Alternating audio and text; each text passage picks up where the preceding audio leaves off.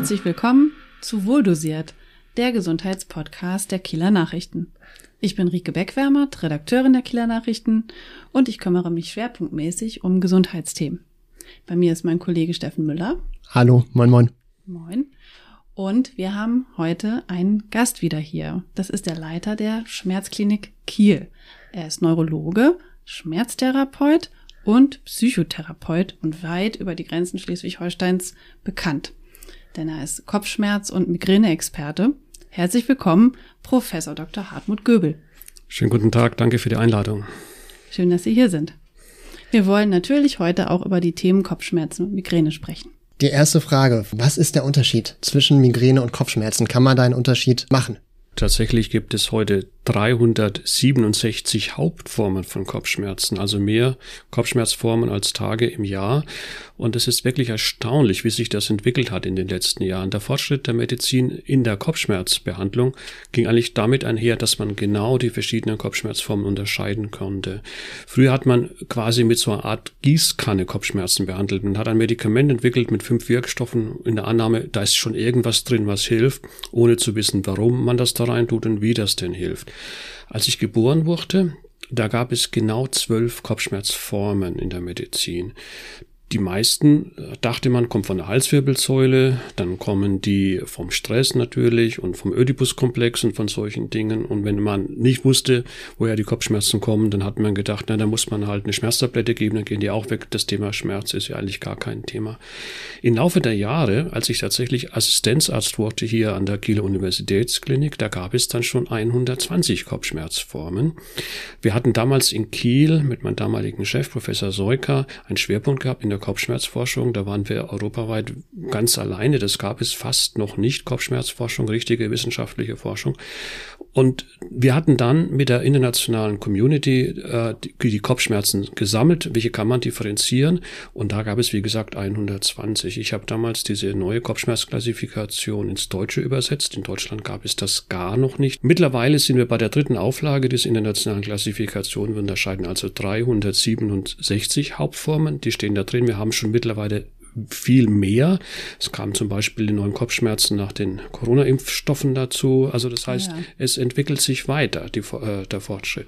Hm, worin kann man denn jetzt zum Beispiel unterscheiden, ob man einfach nur verspannt ist und Kopfschmerzen hat oder ob es schon eine Migräneattacke ist? Tatsächlich von den häufigsten Kopfschmerzen gibt es zwei, die für 92 Prozent aller Kopfschmerzen verantwortlich sind. Die Migräne für 38 Prozent aller Kopfschmerzformen und der Spannungskopfschmerz, den Sie genannt haben, für 54 Prozent. Also zu zweit sind die für 92 Prozent. Und die anderen machen jetzt diese vielen seltenen Kopfschmerzformen aus. Das macht es auch ja. so schwierig, die zu erfassen und zu behandeln.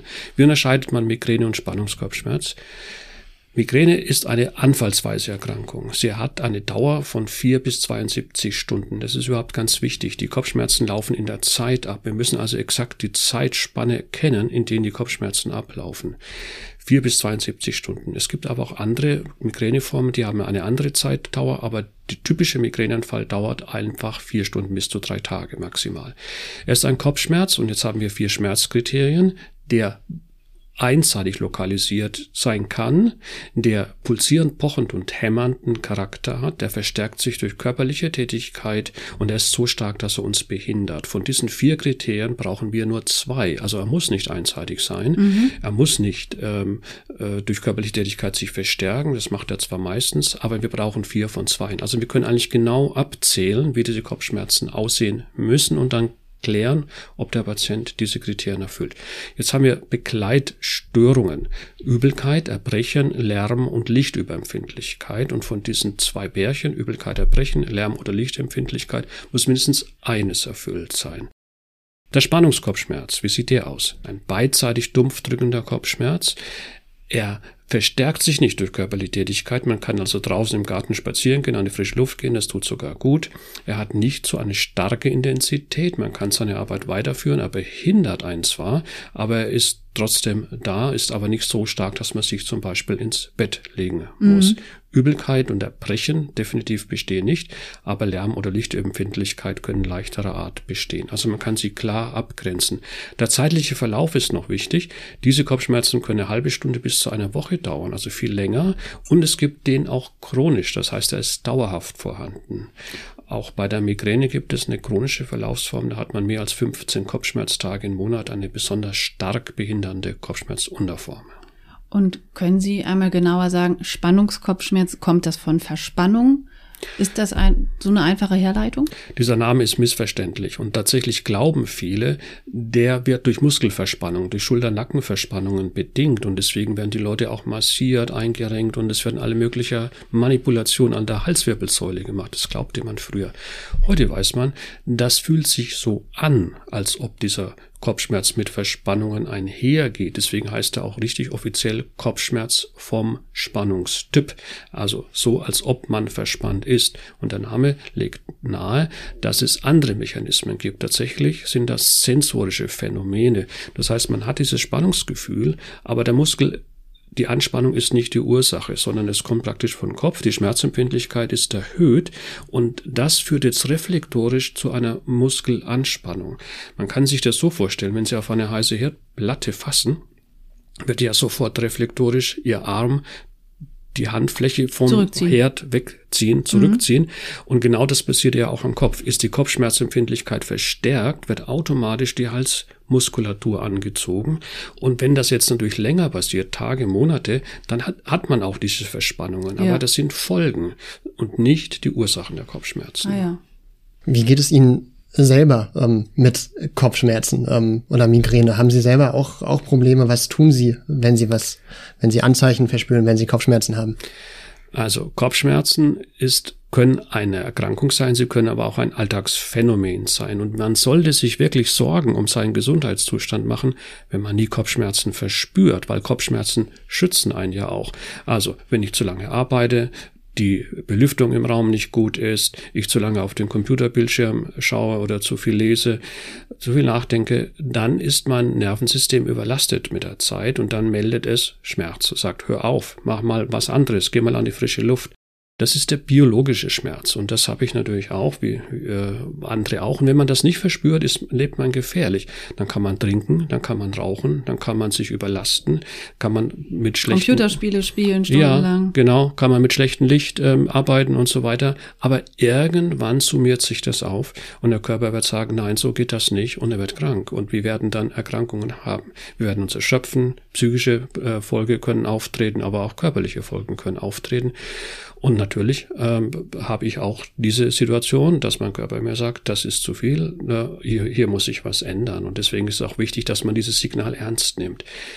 Eine Kopfschmerzerkrankung ist allerdings etwas anderes. Da hat man Erkrankungen, da hat man Symptome, Schmerzen, obwohl man das alles gar nicht gemacht hat. Und das ist ja auch das Gemeine. Viele Migränebetroffene machen ja schon so viele Entbehrungen, können nicht ausgehen, können nicht lange äh, in die Nacht hinein feiern, können nicht äh, äh, trinken mal ein Schlückchen Alkohol oder einen guten Wein, rauchen sowieso nicht und müssen praktisch hinter vorgezogenen Gardinen leben, haben gar nichts gemacht, haben Hausarrest über Tage, immer wieder wenn sie Pech haben, 15 Tage im Monat, können ihren Beruf nicht eigentlich so leben, wie sie gerne möchten, weil sie wissen, sie können keine Nachtdienste tolerieren, sie können nicht in der Konkurrenz irgendwie standhalten durch Stress und so, weil sie einfach so sensitiv und empfindlich sind. Und das macht natürlich Migräne besonders zu einer schwerwiegenden Erkrankung, weil man das ganze Leben dieses Damoklesschwert hat und nie frei sein kann von dieser Problematik. Ja, es kann ja auch sogar so weit gehen, dass Menschen wegen Kopfschmerzen, zum Beispiel Migräne, äh, im Krankenhaus behandelt werden müssen. Also äh, es gibt da ja auch Zahlen offiziell, dass im Jahr 3000 äh, erwachsene Menschen im Krankenhaus behandelt werden aufgrund von Kopfschmerzen. Also es ist nicht einfach mal nur man muss mal einen Tag im Bett bleiben, sondern es kann auch wirklich äh, medikamentöse Behandlungen nach sich ziehen und zu schwerwiegenden ähm, Ausfallerscheinungen führen. Ja. ja, da sprechen Sie einen ganz wichtigen Punkt an, dieses Unverständnis, was Kopfschmerzen einfach sein können. Weil mehr oder weniger jeder ja Kopfschmerzen kennt. Diesen Kopfschmerz, von dem wir gerade gesprochen haben, der im Alltag so auftreten kann, wenn ich einfach mein Leben nicht richtig umgesetzt habe und jetzt meint, er kann da mitreden, was Kopfschmerz bedeutet für Leute, die eine Kopfschmerzerkrankung haben, wo Kopfschmerz einen Krankheitswert hat, dann wird man natürlich schnell ungerecht, weil man überhaupt kein Verständnis hat für die Betroffenen. Und tatsächlich gibt es allein Schleswig-Holstein diese Zahl von 3000 Menschen, die jährlich in eine stationäre Behandlung müssen, notfallmäßig, weil sie schwere Migräneattacken zum Beispiel haben. Wir sprechen von einem Status Migrenosis, wenn die Attacken nicht aufhören. Nach drei, vier, fünf Tagen es einfach nicht aufhört. Man Übelkeit, Erbrechen, im Badezimmer liegt, nicht hochkommt, weil jedes Mal, wenn man den Kopf hochhebt, man in Schwall erbricht und dazu der Kopf hämmert und man nicht denken kann, nicht, sich konzentrieren kann, man nicht Partner für seinen Partner sein kann, seine Kinder nicht mhm. erziehen kann, geschweige denn zum, zum Arbeitsplatz gehen kann. Was gibt es für Gründe für diese schweren Kopfschmerzen, also wenn es sich nicht um den Verspannungskopfschmerz handelt? Ja, tatsächlich ist es so, dass die Kopfschmerzen biologisch bedingt sind, die äh, komplexen Kopfschmerzerkrankungen. Wir haben hier auch mit einer großen Kieler Studie, wo wir weltweit mit äh, führenden Forschungszentren zusammengearbeitet haben, die Gene aufgeschlüsselt die verantwortlich sind für die Migränen. Wir kennen heute 38 Risikogene, 44 Genvarianten. Und wenn man so will, unser Körper hat einen Bauplan, einen festen Bauplan. Und da ist geregelt, wie der Körper abläuft. Und da gibt es Besonderheiten. Und diese genetischen Grundlagen kennen wir heute. Und man kann der Migräne, muss man sagen, nicht davonlaufen. Wenn man die hat, dann hat man sie. Wir können aber durch unser Verhalten, durch unser Erleben, durch unsere Organisation unseres Lebens viel verhindern, dass diese Erbgrundlagen sich auswirken. Also einerseits muss man wissen, man ist nicht verantwortlich für die Migräne. Man kann da nicht durch schlechtes Gewissen oder durch Vorurteile was ändern. Man muss damit leben, man muss sich arrangieren, aber man muss viel wissen, um dann eben diese Grundlagen nicht so umsetzen zu lassen, dass immer wieder Migräneattacken generiert werden. Was gibt's da für Möglichkeiten als Migränepatient? Was könnte ich tun, um ähm, die vielleicht die Krankheitsverläufe abzuschwächen oder, oder Anfälle zu zumindest zu reduzieren? Ja. Wenn man jetzt Migräne behandeln will, ist es natürlich gut, wenn man weiß, was machen denn diese genetischen Grundlagen. Und da gibt es zwei große Bereiche. Das eine ist das Denken, das Fühlen, das Wollen und das Steuern unseres Tagesablaufes. Migränepatienten können, wenn man so will, um drei Ecken denken. Die haben schon Antworten auf Fragen, die noch gar keiner gestellt hat. Ihr Gehirn fühlt auch tiefer. Sie färben auch Gedanken viel tiefer mit äh, äh, Gefühlen. Sie denken viel weiter zurück. Sie überlegen sich, was haben Sie vor vier Wochen gemacht? Hätten Sie da was anderes tun sollen? Wäre da vielleicht etwas anderes besser gewesen? Sie denken aktuell, was machen Sie gerade? Was denken denn die Leute darüber, was Sie tun? Oder Sie denken, was Sie in vier Wochen machen werden, was da passieren könnte, was da alles an Problemen auftreten könnte.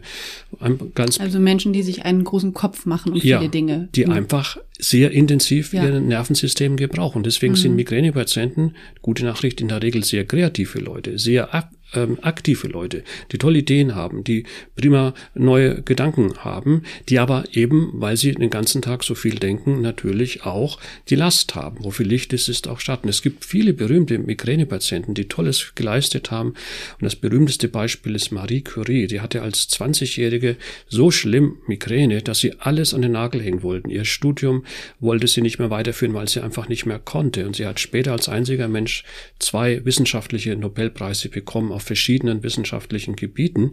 Und das erleben wir heute auch immer wieder. So viele hochbegabte, intelligente Menschen, kreative Leute, die wegen der Migräne abbrechen, die ihre Schule nicht abschließen, die ihr Studium nicht abschließen, die Berufe wählen, die sie eigentlich völlig unterfordern, mhm. weil sie wissen, mit der Migräne schaffe ich das nicht. Und deswegen ist auch Migränebehandlung so ein wichtiges gesellschaftliches Thema, dass man den Leuten die Chance gibt, ihr Potenzial auszuleben, umzusetzen. Der zweite wichtigste Bereich ist aber die kardiovaskuläre Versorgung, die kardiovaskuläre Funktion, also die Blutversorgung, Herz und Kreislauf für unser Gehirn. Das Herz und unsere Arterien, unsere Blutversorgung sind ja im Wesentlichen auch dazu da, dass unser Gehirn denken kann, dass unser Gehirn arbeiten kann. Und jetzt wissen wir ja, Physik Leistung ist Arbeit pro Zeit und wir brauchen viel Energie, um diese Leistung zu erbringen und dafür ist unser Herz da. deswegen ist von Natur aus unser Herz-Kreislauf-System ähm, bei Migränepatienten sehr speziell angelegt. Es arbeitet sehr effektiv, es arbeitet sehr, sehr kontinuierlich. Und deswegen haben Migränepatienten zwei Probleme. Erstens einmal, das hängt damit zusammen, dass sie so viel denken, dass das Risiko für Depression, für Angst, für Stresserkrankungen deutlich erhöht ist, fünf bis zehnmal erhöht ist. Das kann man sich, glaube ich, sehr leicht ableiten. Ja, ja. Das zweite aber auch, das Risiko für Herzinfarkt, für Schlaganfall, für Bluthochdruck ist um verdoppelt. Und da sieht man auch wiederum, dass Migräne nicht irgendetwas so leichte, eine Befindlichkeitsstörung ist, sondern eine komplexe, schwere Erkrankung, die im Laufe der Zeit die äh, Folge hat, dass man, wenn man sie nicht gut behandelt, die Dinge nicht vorbeugend auch insbesondere behandelt, man schwerwiegende Komplikationen haben kann im psychischen Bereich, aber auch im kardiovaskulären Bereich. Ja. Also vielleicht hilft, wenn Sie noch einmal erklären, was eigentlich bei Migräne genau passiert im ja. Gehirn. Ich habe selbst schon viele, viele Jahre äh, Migräne gehabt und habe auch mal mich ein bisschen damit beschäftigt, aber natürlich nicht in dem Maße wie Sie. Mhm. Aber was ich weiß, ist, dass es ähm, eine Entzündungsreaktion sein soll. Ja. Wenn das Gehirn jetzt sehr, sehr lange arbeitet, sehr viel denkt, sehr viel fühlt, sehr viel regelt, dann braucht es natürlich sehr viel Energie. Die Energievorräte in den Nervenzellen sind aber begrenzt und das Herz-Kreislauf-System kann auch nicht dauernd so genügend ausreichend Energie zuführen. Die Folge ist, dass die Energievorräte erschöpft sind. Jetzt fängt ein Schutzmechanismus im Gehirn an zu arbeiten und versucht die Gefäße, die Arterien weiterzumachen, damit da mehr und schneller das Blut an die Nervenzellen hinfließt. Nur im Blut finden sich keine Energievorräte nicht mehr, weil es zum Beispiel am frühen Morgen ist, weil man über Nacht ja nichts gegessen hat oder man hat keine Zeit gehabt, Mittagessen einzunehmen oder man hat sich zu stark körperlich belastet und es ist einfach nicht genügend da.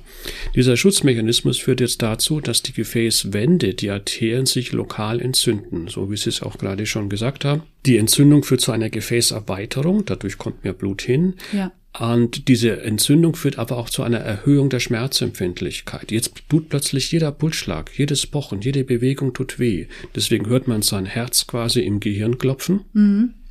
Man legt sich ins Bett, weil jede Erschütterung, jede Bewegung im Kopf man spürt und rührt sich nicht mehr. Und äh, wir haben also die Situation, dass am Anfang all das Verhalten, die sensorischen Mechanismen da waren, die dazu führten, dass wir eine Energiedefizit haben in Nervenzellen und jetzt praktisch aber eine lokale Entzündung erzeugt wird, die nicht funktioniert als Schutzmechanismus in der Situation und wir jetzt durchleben müssen diese Phase, bis das wieder abklingt ja. und haben für zwei, drei Tage die Migräneattacke. Klingt es dann so simpel, einfach zu sagen, ich esse mehr, ich trinke mehr, um Migräne zu vermeiden? Ja. Und tatsächlich ist es so, dass die Regelmäßigkeit der Ernährung ein ganz wichtiger Punkt ist. Viele junge Leute gehen heute ohne Frühstück äh, aus dem Haus, haben für Mittagessen auch keine Zeit und essen zwischendurch mal etwas.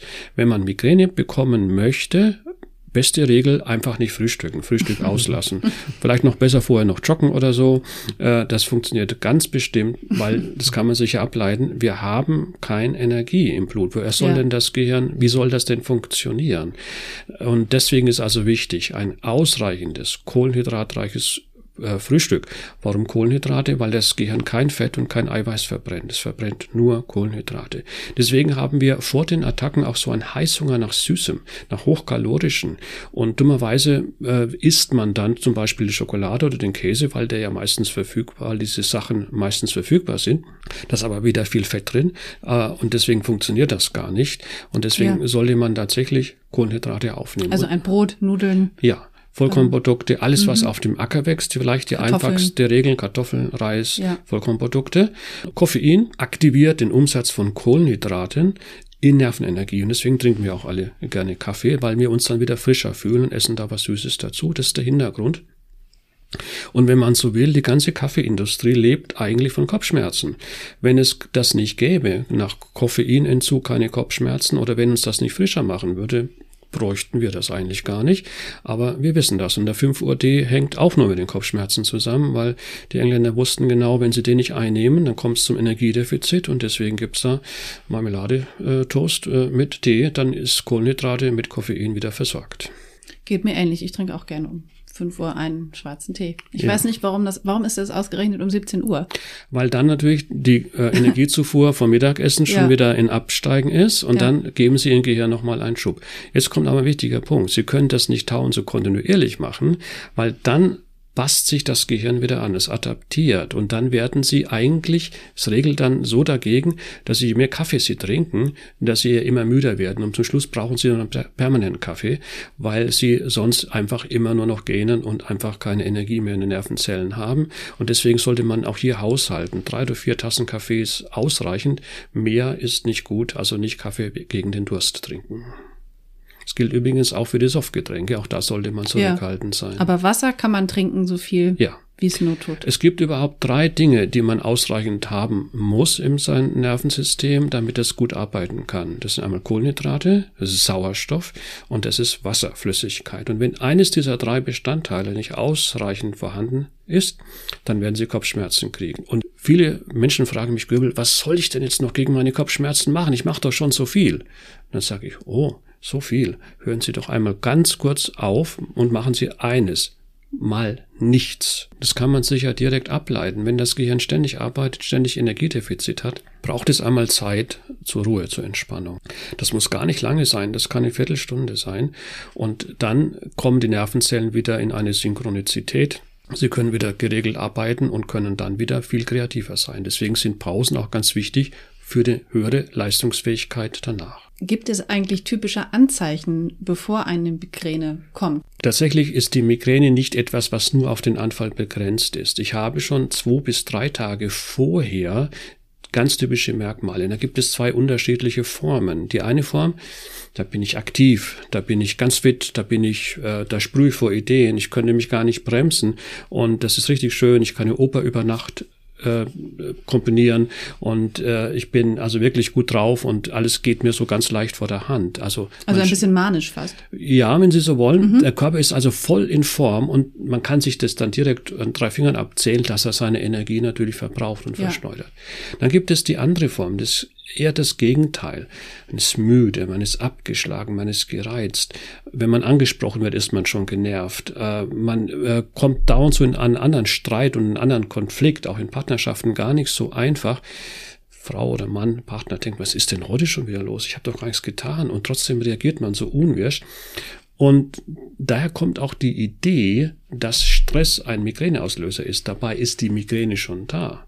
Also die so. Zündschnur klimmt schon. Man kann das gar nicht selber mehr steuern. Und also genauso wenig wie der Hunger nach Rollmops zum Himbeereis die Ursache der Schwangerschaft ist. Genauso wenig ist jetzt zum Beispiel der Stress oder der Hunger nach bestimmten Speisen die Ursache der Migräne, sondern eine Form schon dieser Symptomatik. Das läuft also im Gehirn schon ab. Und ich kann also genau daran feststellen, da stimmt was nicht. Ich bin etwa in einem euphorischen Hoch. Ich bin viel zu schnell, mache alles viel so flink. Oder aber ich bin gebremst und mein Körper schon zeigt mir, dass das nicht mehr richtig funktioniert. Und das mhm. kann zwei bis drei Tage dauern. Dann kommt die nächste wichtige Phase und das ist jetzt die erste Hauptform der Migräneattacke. Das ist die Aura. Aurora ist die Göttin der Morgenröte und äh, genauso läuft das ab, wie man sieht gleißendes Licht, es flimmert, es flackert vor dem Augen, es, es wabert praktisch. Das sind Sehstörungen. Ne? sind eine Sehstörungen, mhm. visuelle Störungen und so ähnlich, wir kennen das, wenn man am Lagerfeuer die Luft, die Schlierenbilder, so ähnlich sieht, sieht man das dann da auch. Und charakteristisch ist jetzt folgendes, es breitet sich allmählich aus, Migrare, Migra, Migräne wandern sich ausbreiten und zwar überhaupt in einer Zeitdauer von etwa 10 bis 60 Minuten. Ganz charakteristisch.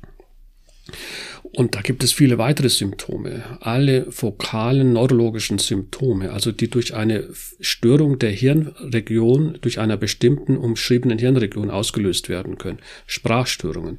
Wir können nicht aussprechen, was wir wollen. Wir wissen genau, das ist zum Beispiel ein Kugelschreiber, aber ich kann das nicht sagen, dass das ein Kugelschreiber ist. Also praktisch unser Also auch schon so eine Art wie Schlaganfall-Symptome ja, so, in, in mild. Beim, genau, und das macht es auch schwierig. Viele Menschen, gerade Junge, die das nicht kennen, haben dann tatsächlich das Problem, dass sie einen sogenannten äh, Schlaganfall-Nachahmer-Symptomatik haben und dann tatsächlich auch auf eine Schlaganfallstation kommen können mit so einer Problematik. Man schätzt sogar bis zu 20 Prozent der Betroffenen können das so erleben. Es macht natürlich wieder riesige Komplikationen für das Gesundheitswesen, von den Kosten ganz abzusehen. Aber deswegen ist so wichtig, dass man die auch kennt, diese Symptomatik. Äh, sensorische Störungen, das kann den Finger kribbeln, um Mund herum kann es kribbeln, Schwindeln, Hörgeräusche. Also all dieses bunte Bild. Man spricht deswegen auch von einer Enzyklopädie der Neurologie von der Migräne, weil all diese verschiedenen Symptome auftreten können. Und dann schließt sich jetzt dann die Kopfschmerzphase an. Die dauert vier Stunden bis zu 72 mhm. Stunden mit den Merkmalen. Und dann kommt nochmal eine Nachklingphase, die dauert auch zwei bis drei Tage.